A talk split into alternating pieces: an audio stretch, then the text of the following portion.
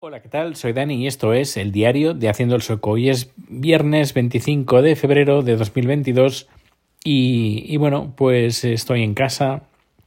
Ya hace poco que he terminado de trabajar y son las 12, ya pasadas las 12 de la noche. Y dirás, Dani, ¿pero qué, estás haciendo? ¿Cómo es que trabajas hasta tan tarde?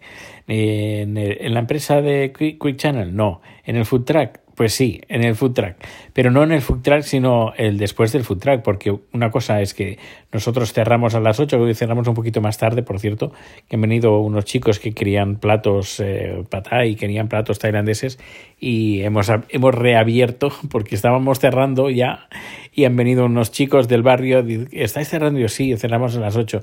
¿Podéis eh, servirnos eh, comida thai? Y chat dice, venga, va adelante. Y bueno, pues hemos, hemos salido un poquito más tarde, pues por, por eso. Es decir, todos los clientes son bienvenidos. Y y nada, ha sido llegar a casa y estar preparando cosas para mañana. Eh, preparando pollo, preparando la salsa para el patay, que la, la está haciendo Chad. Es no, no, no la compramos hecha. Todo lo, se hace al momento. Y las salsas y todo eso, la gran, gran parte, pues están, ya las hace él.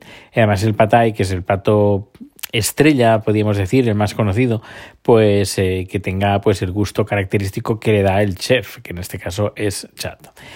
Y bueno, pues, eh, pues eso, que, que hemos estado hasta ahora y creo que la cosa va a seguir, creo, eh, creo, y mañana por la mañana también, y el domingo también, es decir, que esto no, no para. Madre mía, madre mía. Bueno, pues eh, el tema del día, el tema del día es Ucrania, yo y Ucrania, y es que tenemos una yo y Ucrania tenemos una relación bastante estrecha, porque eh, Ucrania, pues, eh, bueno, mejor dicho, Kiev, la capital, pues eh, estuve en el 2005 porque yo salía de, como coautor de una canción de Eurovisión de Andorra y yo iba como delegación y fue pues bueno la experiencia de, de, ser coautor de, de estar como miembro de la delegación de Andorra de Eurovisión y lógicamente pues en el lugar donde todo pasa, que en ese momento pues fue Kiev. Y ahí pues conocí, conocí a pues la nuestra guía turística, una chica muy maja, que por cierto sigo teniendo contacto con ella en, en Facebook, que ha estado comentando que ella está bien, que eh, súper ucraniana, no nada de prorrusa, súper ucraniana, que, que bueno, es creo que, bueno, ahora no sé exactamente de qué trabaja, pero creo que está como de manager de una empresa de guías turísticos o algo así. Y, bueno, pues he contactado con ella, de momento no me ha respondido y a ver qué, qué me dice. Pero al menos los vídeos que ha colgado en Facebook está bien, que van a resistir, dice. Lo veo un poco complicado porque han llegado a la capital en cuestión de horas y el, el rodillo ruso pues puede con todo. Está, de momento está poniendo con todo. En fin, eh, luego también tengo un par de amigos que, que conocí en, en, Kiev. Uno, creo que, si no me equivoco, bueno, le he perdido en contacto, pero creo que ya no está en Kiev, sino que se fue a París, si no me equivoco, París o Londres, ahora no lo recuerdo exactamente. Y su pareja, bueno, o su expareja, pues eh, se alistó al ejército ruso.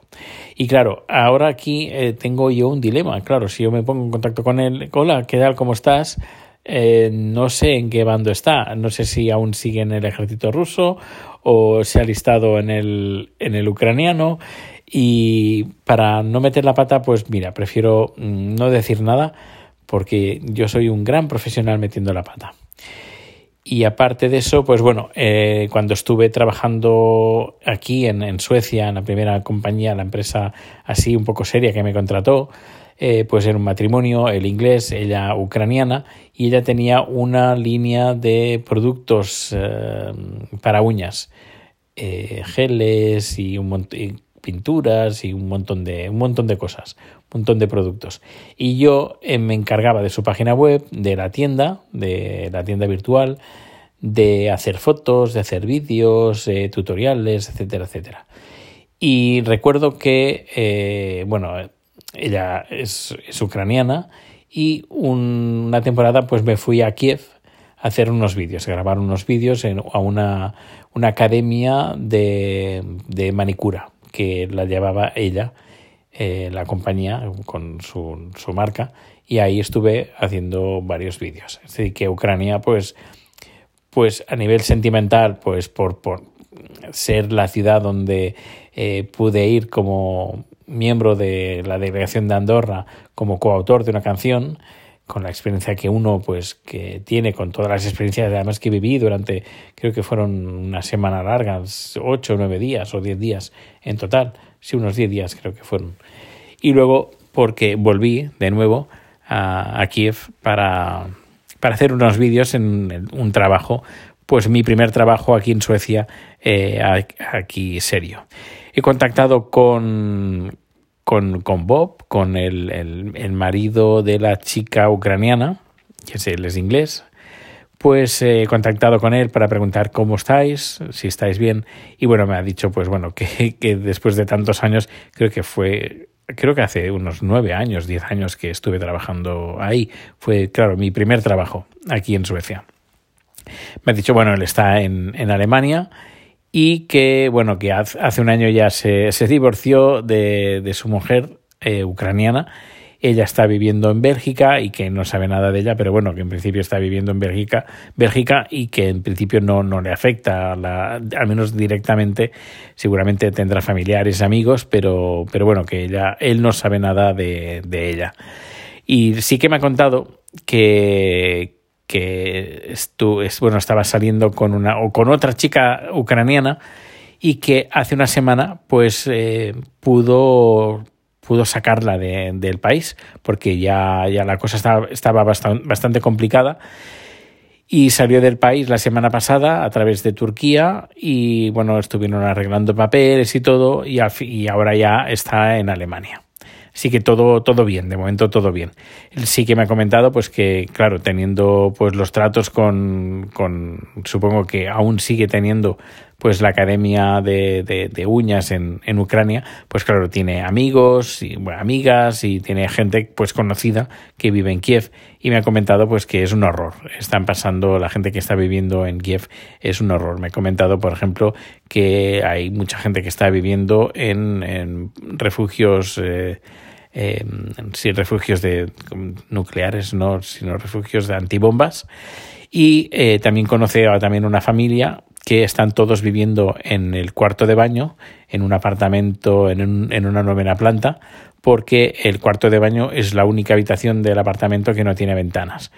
Y claro, ponerse al lado de una ventana mm, cuando por eh, fuera están tirando tiros, pues es peligroso de que, entre una bala desde la ventana o, incluso pues que pueda agujerear una pared.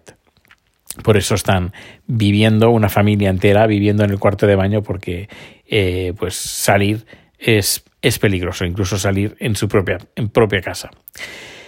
En fin, complicado, complicado todo. Eh, claro, le he comentado pues eso, que incluso a, a, mi amiga guía turística ucraniana que si necesita algo, si necesita ayuda, pero poco poco la puedo ayudar porque es que Rusia también ha amenazado a Suecia y a Finlandia eh, que mm, si se unen a la OTAN pues pueden recibir eh, pues la ira de, de Putin a nivel militar Así que seguramente nos, nos invadirían. Y aquí que Suecia, que son, bueno, ya, Suecia y, y, Rusia ya llevan bastantes años con, con, con tiraflojas, mejor, mejor dicho, tiras, tiras de, por parte de, de Rusia.